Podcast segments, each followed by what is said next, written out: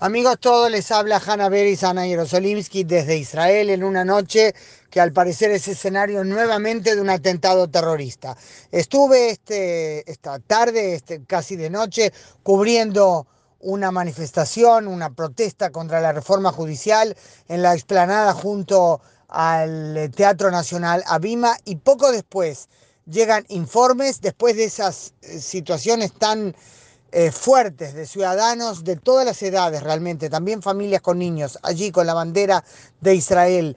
Eh, a los gritos o al clamor de democracia, protestando en forma pacífica contra la reforma judicial con la que discrepan.